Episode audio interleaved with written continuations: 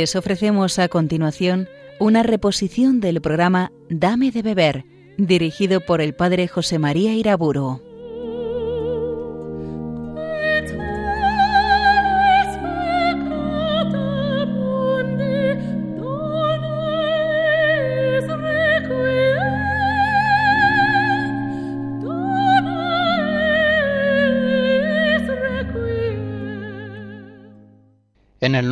Padre, del Hijo y del Espíritu Santo.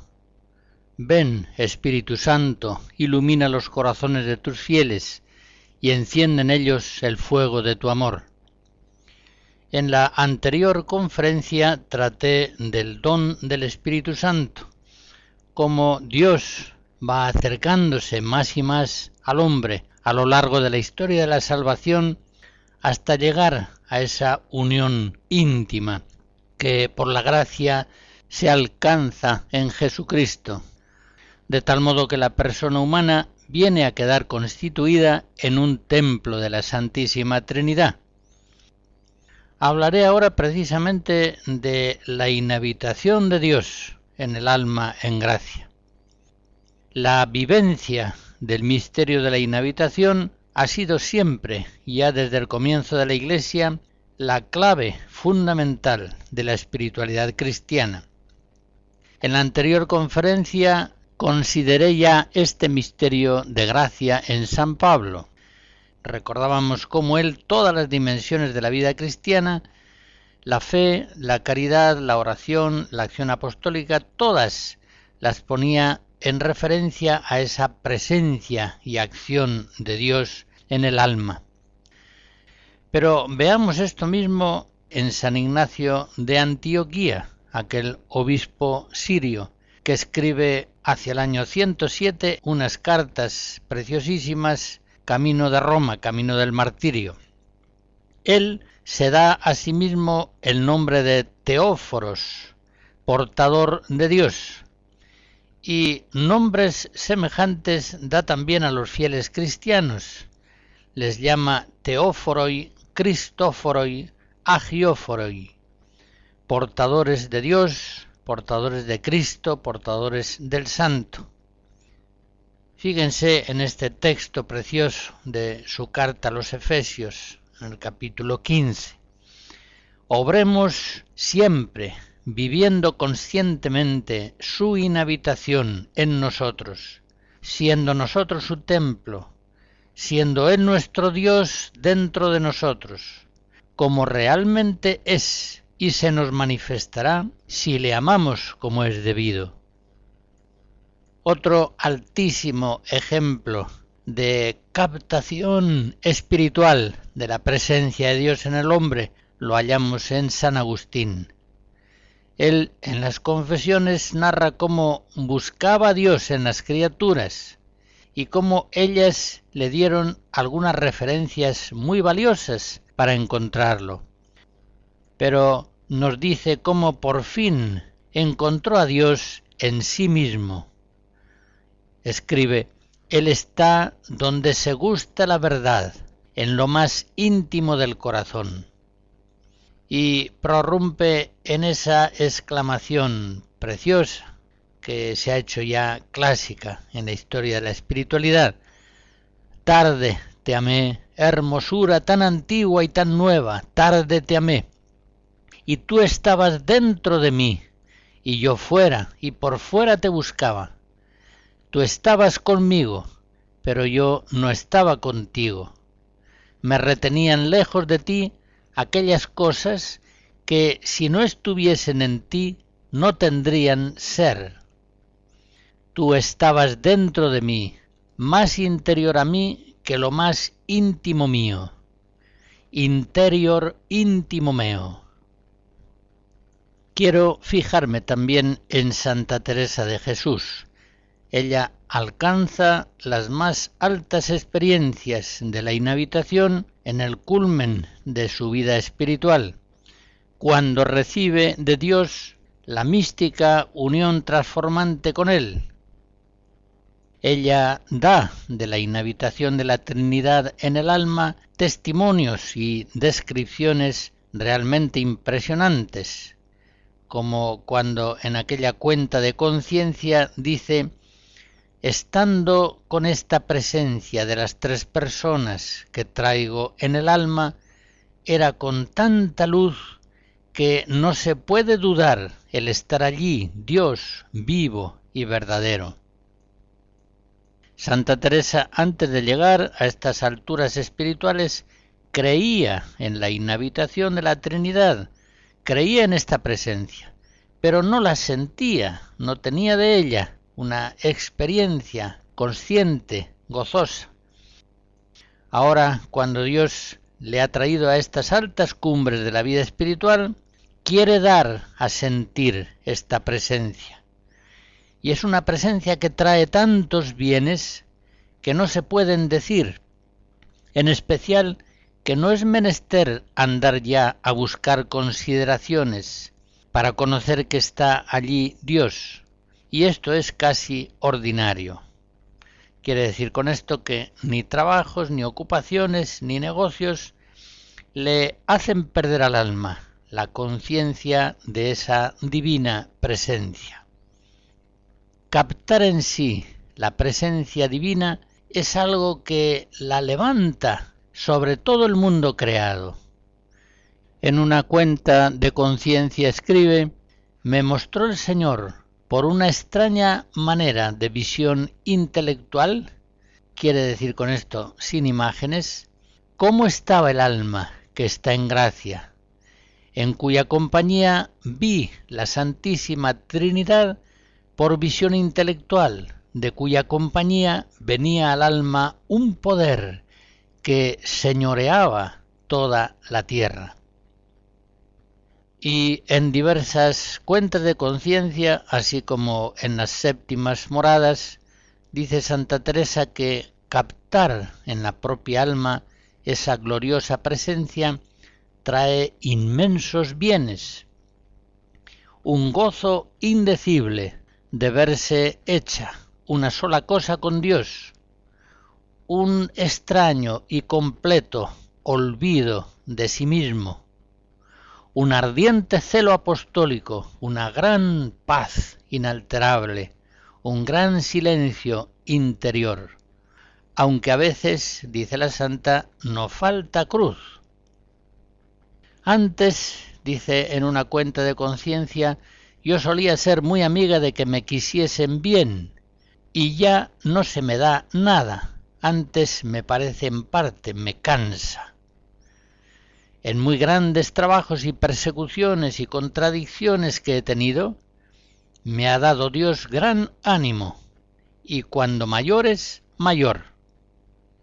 En fin, sigue diciendo la santa, no me parece que vivo yo, ni hablo, ni tengo creer, sino que está en mí quien me gobierna y da fuerza, y ando como fuera de mí. Contemplaré también en San Juan de la Cruz la inhabitación de Dios en el alma. Él dice en la llama que es lo más a que en esta vida se puede llegar. Y en el cántico, en el primer capítulo, escribe el Verbo, Hijo de Dios, juntamente con el Padre y el Espíritu Santo, esencial y presencialmente está escondido en el íntimo ser del alma. Leo en el capítulo cuarto de la llama de amor viva. Dios mora secretamente en el seno del alma, porque en el fondo de la sustancia del alma es hecho este dulce abrazo. Mora secretamente porque a este abrazo no puede llegar el demonio, ni el entendimiento del hombre alcanza a saber cómo es. Pero al alma misma, que ha llegado a esta perfección, no le está secreto, pues siente en sí misma este íntimo abrazo. Oh, qué dichosa es esta alma que siempre siente estar Dios descansando y reposando en su seno. En otras almas que todavía no han llegado a esta unión, aunque el esposo no está desagradado, porque al fin están en gracia, pero como todavía no están aún bien dispuestas, aunque Él mora en ellas, mora secreto para ellas, porque no le sienten de ordinario, sino cuando Él les hace algunos recuerdos sabrosos. Y San Juan de la Cruz deja claro cómo es el amor la causa de la inhabitación. Recuerda aquellas palabras de Jesús en Juan 14, si alguno me ama, mi Padre le amará, vendremos a Él y en Él haremos morada. En el mismo libro de la llama escribe el santo doctor místico, mediante el amor se une el alma con Dios, y así Cuantos más grados de amor tuviere, tanto más profundamente entra en Dios y se concentra en Él. De donde podemos decir que cuantos grados de amor de Dios puede tener el alma, tantos centros puede tener en Dios, uno más adentro que otro, porque el amor más fuerte es el más unitivo. Y si llegare hasta el último grado del amor, llegará entonces a herir el amor de Dios hasta el último centro y más profundo del alma, lo cual será ya transformarla y esclarecerla según todo el ser y potencia y virtud de ella, según es capaz de recibir, hasta ponerla que parezca Dios. Entonces, sigue diciendo en llama 2, el alma se ve hecha como un inmenso fuego de amor que nace de aquel punto encendido del corazón del espíritu. En el cántico espiritual 39, San Juan de la Cruz hace una preciosa descripción de cómo el misterio de la Santísima Trinidad en sus relaciones interpersonales eternas, tal cual es, se hace presente en el alma. Concretamente, la expiración del Espíritu Santo de parte del Padre y el Hijo se da en el alma que recibe la comunicación del Espíritu Santo, para que ella expire en Dios la misma expiración de amor que el Padre expira en el Hijo y el Hijo en el Padre, que es el mismo Espíritu Santo. Porque eso es estar el alma transformada en las tres personas, en potencia, se refiere al Padre, y sabiduría, al Hijo, y en amor, el Espíritu Santo. Y en esto es semejante el alma a Dios. Y para que pudiese venir a esto, la creó Dios a su imagen y semejanza. Esta perfecta unión transformante de amor entre Dios uno y trino y el hombre se ha producido en la unión con Cristo esposo. Por eso en el cántico espiritual dice San Juan de la Cruz que ese abrazo abismal de su dulzura se refiere al abrazo que el Padre ha dado al hombre lo ha dado en Cristo esposo, que así celebra sus bodas con la humanidad con cierta consumación de unión de amor. Escuchamos de nuevo a Händel en otros fragmentos de What Music.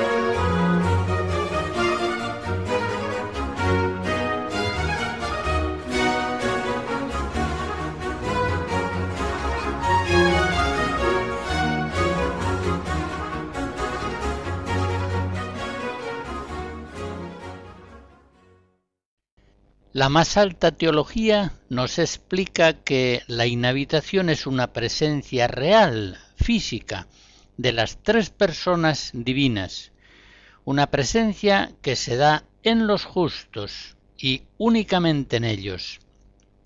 Por tanto, es una presencia que se da en las personas que están en amistad con Dios, que están en su gracia. Y ciertamente son las tres personas divinas, y no unos meros dones sobrenaturales, por altos que sean, las que habitan en el hombre, como en un templo. Son las mismas personas de la Santísima Trinidad las que se hacen presentes en el hombre. Ahora bien, para que la presencia de Dios se dé en el hombre, es necesaria la producción divina en él de la gracia creada. Por tanto, la gracia increada, esto es la inhabitación, y la gracia creada son inseparables. En otra conferencia trato más detenidamente de estos temas de gracia. Pues bien, como dice San Pablo en Éfesos 1, por la inhabitación los cristianos somos sellados con el sello del Espíritu Santo. Efectivamente, la imagen de Dios, tal como Él es verdaderamente, se reproduce en nosotros por la aplicación que las personas divinas hacen de sí mismas inmediatamente en nosotros. Por eso San Agustín decía que el Espíritu Santo viene a ser alma de nuestra alma. Y una doctrina semejante la encontramos en el Vaticano II en la Lumen Gentium 7, cuando se dice que el Espíritu Santo vivifica a los cristianos al cuerpo místico de Cristo, de tal modo que su oficio pudo ser comparado por los santos padres con la función que ejerce el principio vital o alma en el cuerpo humano. Cuando Santo Tomás trata en la suma del misterio de la inhabitación de la Trinidad en el hombre, lo explica en clave de conocimiento y de amor. Explica pues la inhabitación en términos de amor mutuo, de amistad, de amistad la más íntima y profunda. Y sigue con esto la tradición antigua, especialmente iniciada en San Agustín.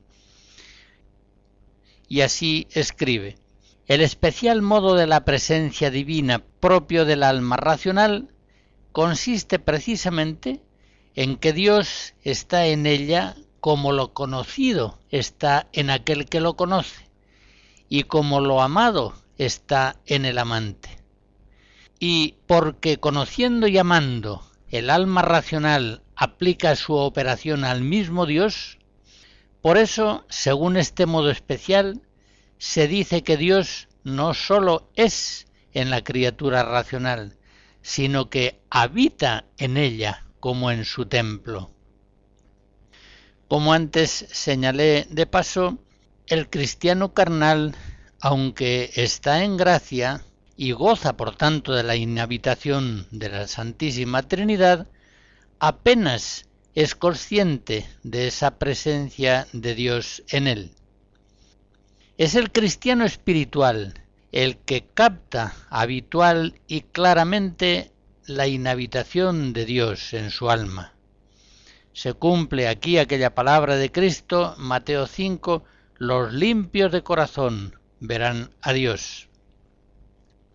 Por eso, cuando el ejercicio ascético de las virtudes se perfecciona en la vida mística de los dones del Espíritu Santo, entonces es cuando el cristiano vive su condición de templo de la Trinidad Divina con una conciencia que ya es cierta y es habitual, continua. El gran teólogo dominico Juan de Santo Tomás lo explica diciendo, Supuesto ya el contacto y la íntima existencia de Dios dentro del alma, Dios se hace presente de un modo nuevo por la gracia como objeto experimentalmente cognoscible y gozable en ella misma. Y es que a Dios, sigue diciendo, no se le conoce solamente por la fe, que es común a los creyentes, justos o pecadores, sino que se le conoce también por el don de sabiduría, que da un gustar y un experimentar íntimamente a Dios.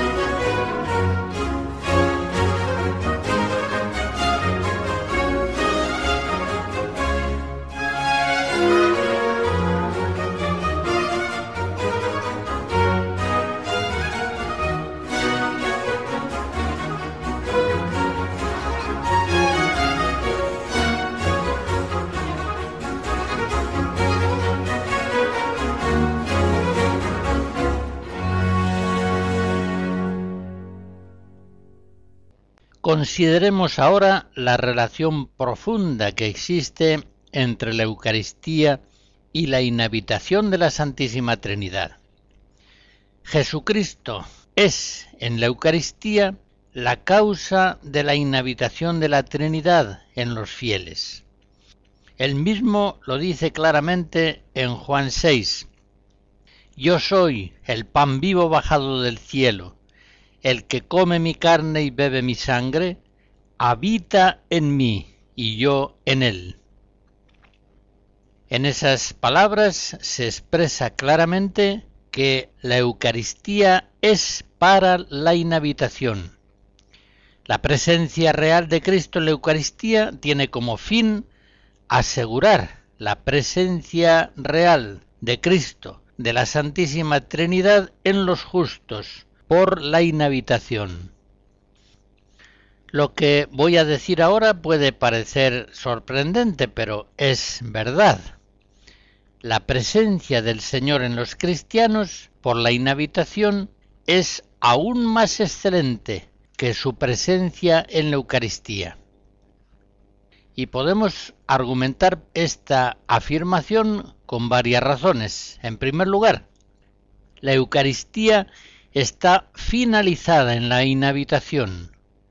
El Señor se hace presente en el pan eucarístico para hacerse presente en los mismos fieles. Y por otra parte la inhabitación hace al cristiano idóneo para la comunión eucarística. Sin esa presencia de Dios en nosotros, no podemos acercarnos a la Eucaristía. En segundo lugar, en la Eucaristía el pan pierde su autonomía ontológica propia, deja de ser, para convertirse en el cuerpo de Cristo. Ya no hay pan, solo queda su apariencia sensible. Por el contrario, en la inhabitación el prodigio del amor divino es aún más grande. El Señor se une al hombre profundísimamente, dejando sin embargo que éste conserve su propio ser, sus facultades y potencias humanas. La inhabitación no hace que el cristiano deje de existir.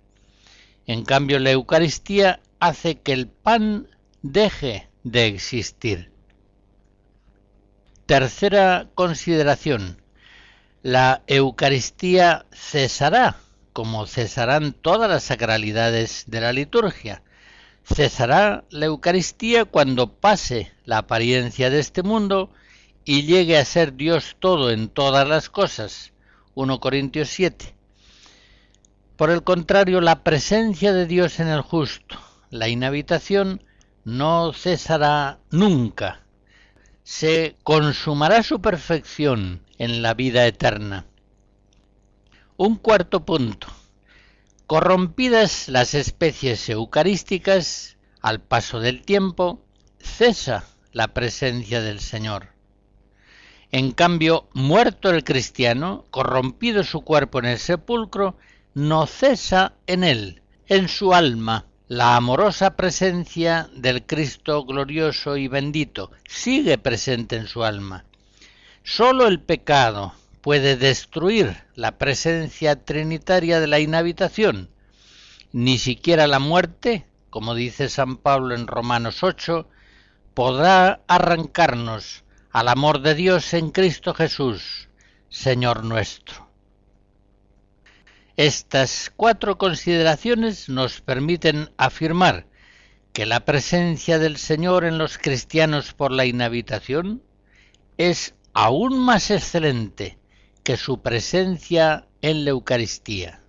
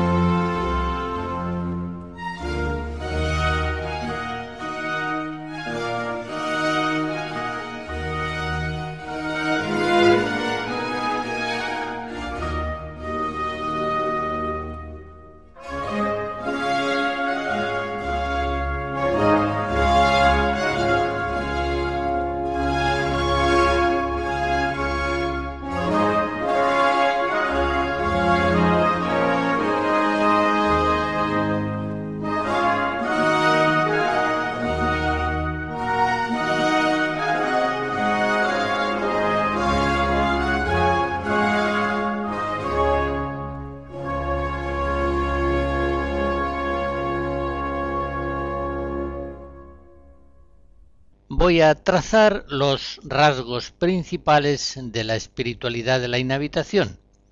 Pero comienzo diciendo que toda la vida cristiana ha de vivirse y explicarse como una íntima amistad del hombre con las personas divinas que habitan en él.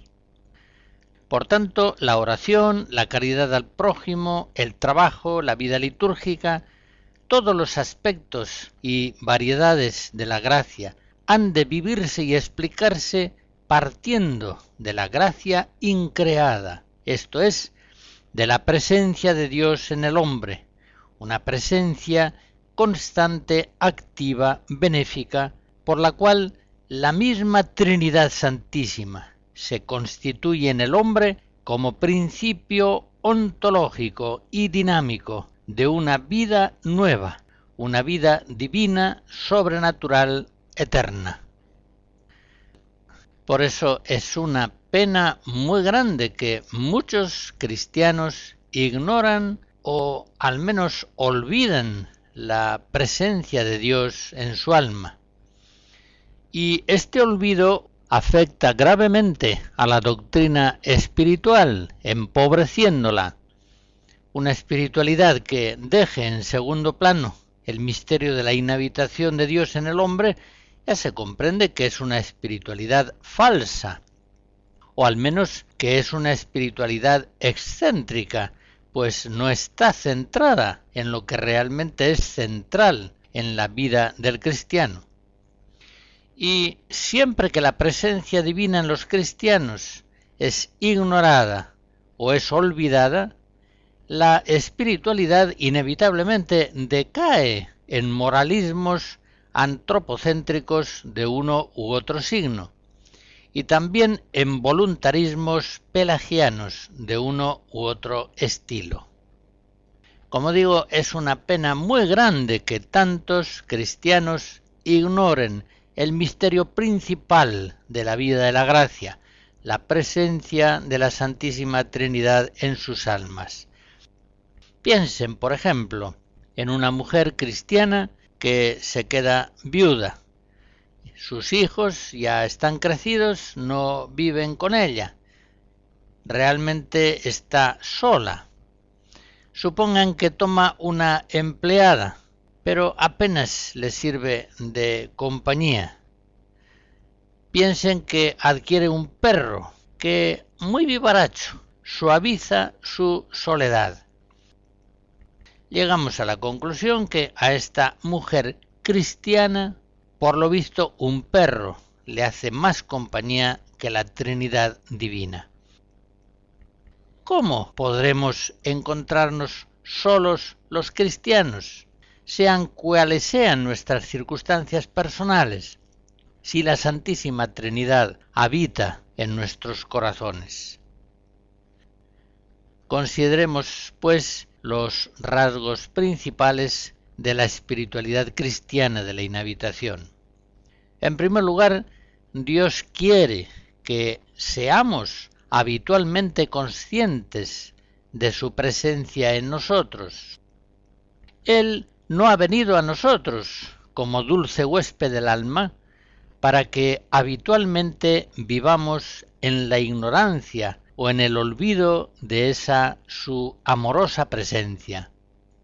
Por el contrario, como dice San Pablo en 1 Corintios 2, nosotros hemos recibido el Espíritu de Dios para que conozcamos los dones que Dios nos ha concedido.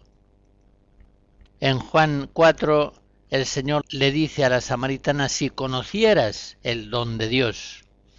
Pues bien, nosotros a los cristianos habríamos de decirles si conocierais el don de Dios. El don de Dios supremo es la inhabitación de la Santísima Trinidad en el alma. Ya no soy yo solo, somos cuatro, el Padre, el Hijo, el Espíritu Santo y yo. El don supremo del cual proceden todos los dones de gracia en la vida cristiana es la presencia de la Trinidad Divina en nuestros corazones. En segundo lugar, la inhabitación fundamenta la conciencia de nuestra dignidad de cristianos. Nuestro Señor Jesucristo en la última cena nos asegura que aquel que ama a Dios y guarda sus mandatos permanece en Dios y Dios en él. Esta es la grandeza suprema de la vocación cristiana.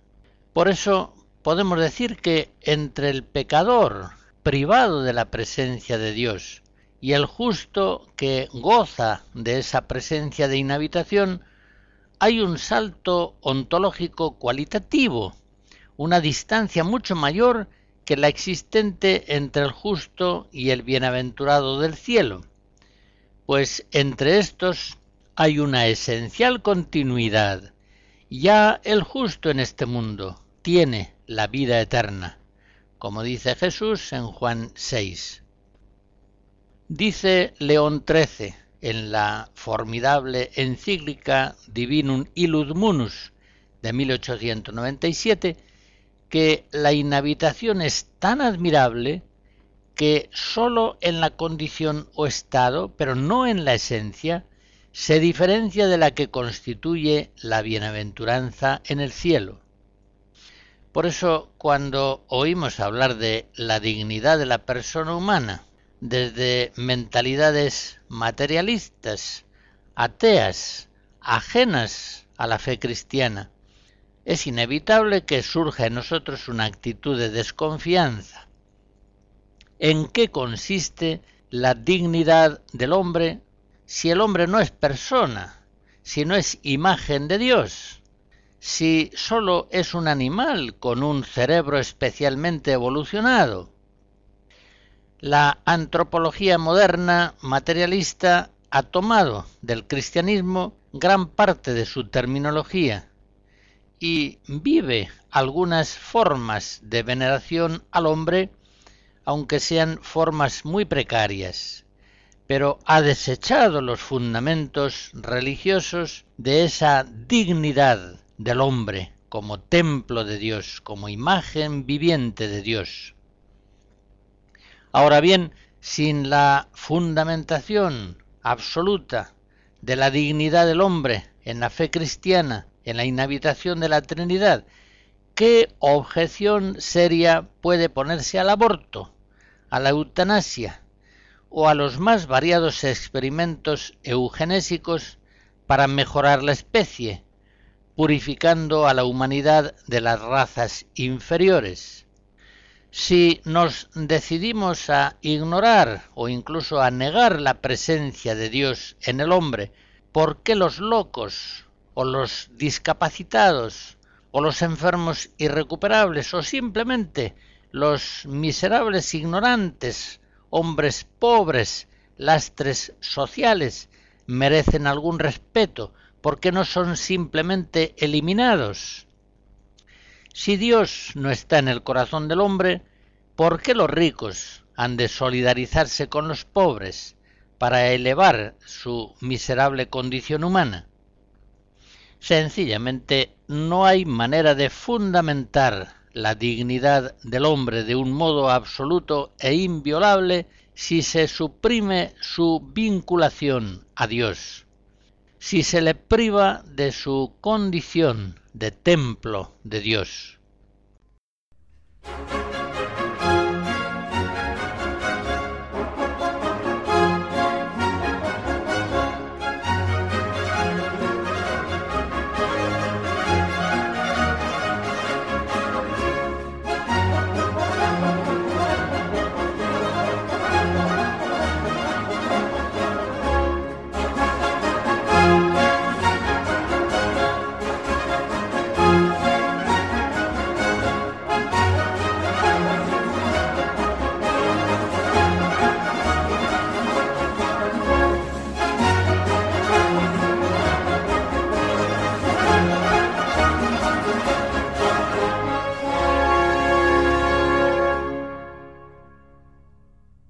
Un tercer rasgo importante de la espiritualidad de la inhabitación, el horror al pecado. Se puede decir que en la medida en que un cristiano crece en la conciencia de la inhabitación, en esa medida siente en su corazón horror, espanto ante la posibilidad de pecar, de ofender a las personas que habitan en él. San Pablo, cuando quería apartar a los corintios del vicio de la fornicación, precisamente les recordaba que eran templos de Dios. En 1 Corintios 3 les dice, ¿no sabéis que sois templos de Dios y que el Espíritu de Dios habita en vosotros? Si alguno profana el templo de Dios, Dios le destruirá a él porque el templo de Dios es santo, y ese templo sois vosotros.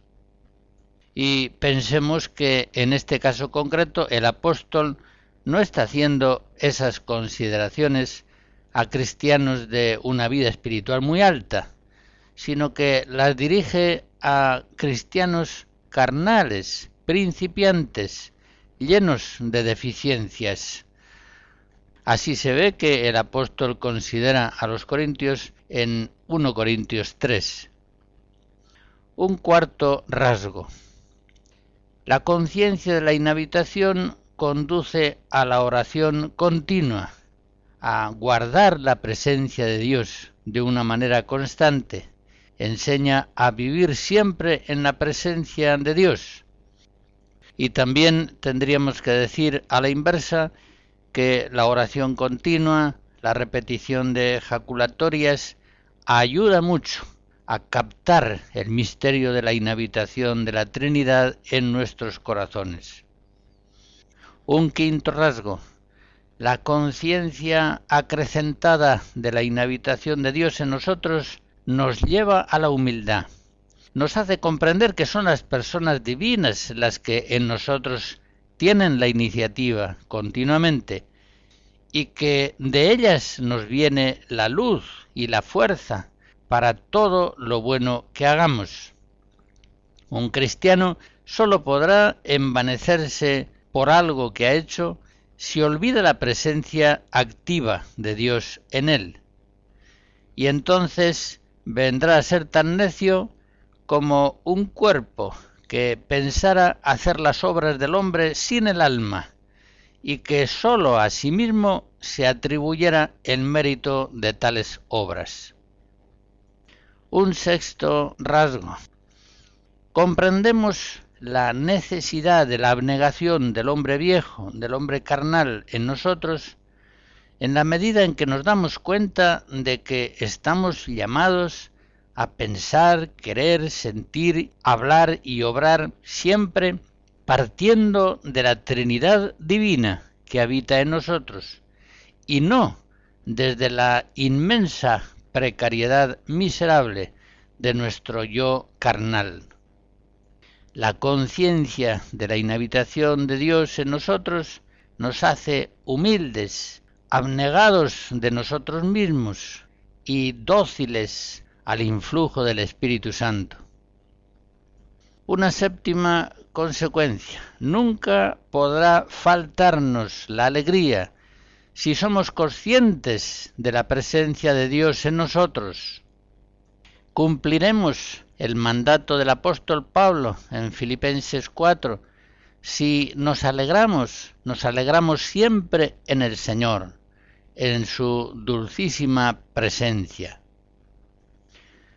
Finalmente, la conciencia del misterio de la inhabitación acrecienta en el cristiano la interioridad personal, le libra de un exteriorismo trivial, consumista, alienante, le ayuda a vivir. La palabra de Cristo que en Lucas 17 dice, el reino de Dios está dentro de vosotros. Le ayuda a cumplir aquella recomendación que hace San Juan de la Cruz en una letrilla, atención a lo interior y estarse amando al amado. El hombre no ha de vaciarse de sí mismo, proyectándose siempre hacia afuera. Eso es justamente lo que nos aliena de Dios, lo que nos hace olvidar su santísima presencia. San Juan de la Cruz, en el cántico, en la canción primera, hace esta reflexión. Tú todavía dices, y si está en mí el que ama mi alma, ¿cómo no le hallo ni le siento? Y el mismo doctor místico le contesta, la causa es porque está escondido, y tú no te escondes también para hallarle y sentirle, porque el que ha de hallar una cosa escondida, ha de entrar tan en lo escondido y hasta lo escondido donde ella está, y cuando la halla, él también está escondido como ella tu esposo amado es el tesoro escondido en el campo de tu alma. Y en el mismo cántico 39 expresa el místico doctor la tragedia, el horror de la disipación crónica de tantos cristianos. Escribe San Juan de la Cruz, oh almas creadas para estas grandezas y para ellas llamadas, ¿Qué hacéis? ¿En qué os entretenéis? Vuestras pretensiones son bajezas y vuestras posesiones miserias. Oh miserable ceguera de los ojos de vuestra alma, pues para tanta luz estáis ciegos y para tan grandes voces sordos. no viendo que, en tanto que buscáis grandezas y glorias, os quedáis miserables y bajos, de tantos bienes hechos ignorantes e indignos.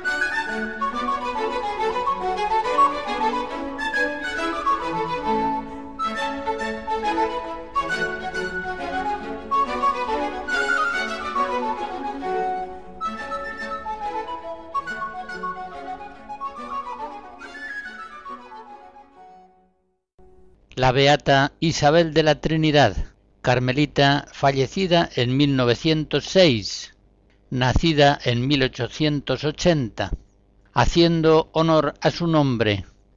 Tenía una inmensa devoción al misterio de la inhabitación de Dios en su alma. Y así, dos años antes de morir, escribió en una nota íntima esta preciosa oración Oh Dios mío, Trinidad, a quien adoro, ayudadme a olvidarme enteramente para establecerme en vos, inmóvil y tranquila, como si mi alma estuviera ya en la eternidad. Que nada pueda turbar mi paz, ni hacerme salir de vos, oh mi inmutable, sino que cada minuto me haga penetrar más en la profundidad de vuestro misterio. Pacificad mi alma, haced de ella vuestro cielo, vuestra morada amada y el lugar de vuestro reposo. Que no os deje allí jamás solo, sino que esté allí toda entera, completamente despierta en mi fe, en adoración total, completamente entregada a vuestra acción creadora. Oh mi Cristo amado, crucificado por amor, quisiera ser una esposa para vuestro corazón, quisiera cubriros de gloria, amaros hasta morir de amor. Pero siento mi impotencia y os pido os dignéis revestirme de vos mismo. Identificad mi alma con todos los movimientos de la vuestra, sumergidme, invadidme, sustituidme, para que mi vida no sea más que una irradiación de vuestra vida. Venid a mí como adorador, como reparador y como Salvador. Oh Verbo eterno, palabra de mi Dios, quiero pasar mi vida escuchándoos, quiero hacerme dócil a vuestras enseñanzas, para aprenderlo todo de vos, y luego, a través de todas las noches, de todos los vacíos, de todas las impotencias, quiero miraros siempre y permanecer bajo vuestra gran luz. Oh astro amado, fascinadme para que no pueda ya salir de vuestra irradiación. Oh fuego consumidor, espíritu de amor, descended a mí, para que se haga en mi alma como una encarnación del Verbo, que yo sea para él una humanidad complementaria, en la que renueve todo su misterio. Y vos, oh Padre eterno, inclinaos hacia vuestra pequeña criatura, cubridla con vuestra sombra. No veáis en ella más que al amado, en quien vos habéis puesto todas vuestras complacencias. Oh mis tres, mi todo, mi bienaventuranza, soledad infinita, inmensidad donde me pierdo. yo me entrego a vos como una presa, encerraos en mí, para que yo me encierre en vos, mientras espero ir a contemplar en vuestra luz el abismo de vuestras grandezas.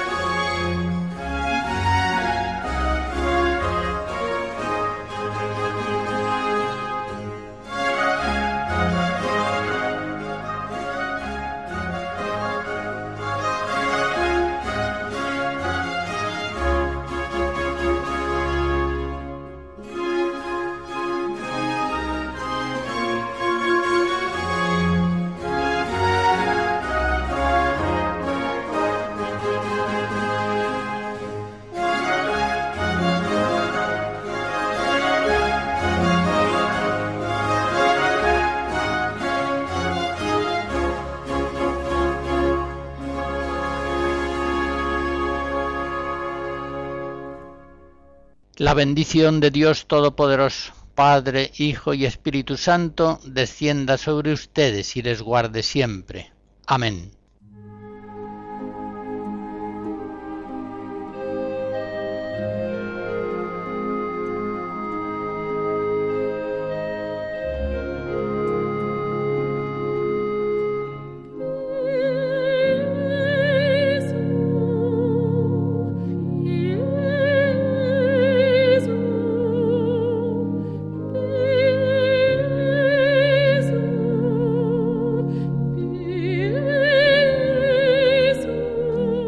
Han escuchado en Radio María una reposición del programa Dame de beber, dirigido por el padre José María Iraburo.